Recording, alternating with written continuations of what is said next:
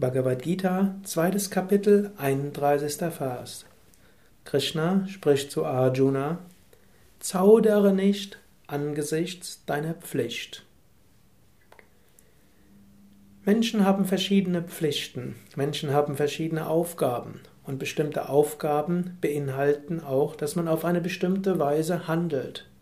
Angenommen, du bist Vater oder Mutter, du hast ein dreijähriges Kind und das Kind will jetzt unbedingt irgendwo über die Balkon, über den Balkon drüber klettern und dann hm, droht das Kind runterzufallen. Es ist klar, was ist deine Pflicht? Du siehst das Kind, wie es langsam den Balkon dort hochklettert, beziehungsweise eben den Zaun dort hochklettert. Und natürlich, du gehst dorthin und nimmst das Kind in den Arm und ziehst es runter. Das Kind wird vielleicht schreien, es wird dich vielleicht sogar boxen. Es ist klar, als Vater der Mutter, du hast eine klare Pflicht, du musst es tun.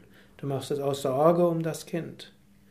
Ähnlich auch, angenommen, du bist Polizist, du ertappst einen Verbrecher auf frischer Tat. Du musst ihn jetzt verhaften. Du musst ihm den Richter bzw. dem Staatsanwalt zuführen.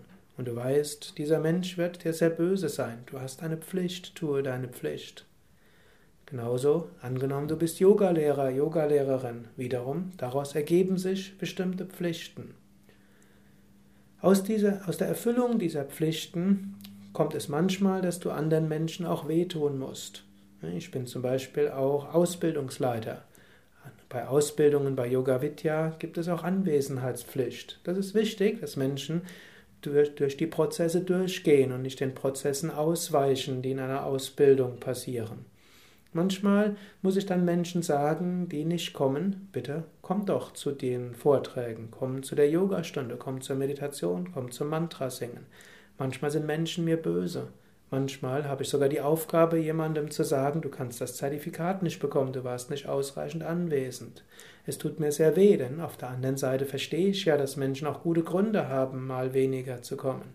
Und ist natürlich auch Abwägungssache. Bis zu einem gewissen Grad kann man auch so etwas ertragen oder kann man das dulden oder nicht nur dulden, kann sagen, es ist okay. Aber irgendwann muss ich sagen, nein, das geht nicht mehr. So kommt man immer wieder vor Konflikte.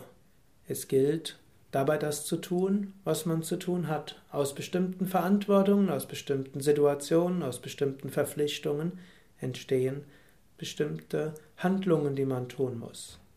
Man muss aber auch aufpassen, nicht alles, was aus der Pflicht herauskommt, ist zu tun.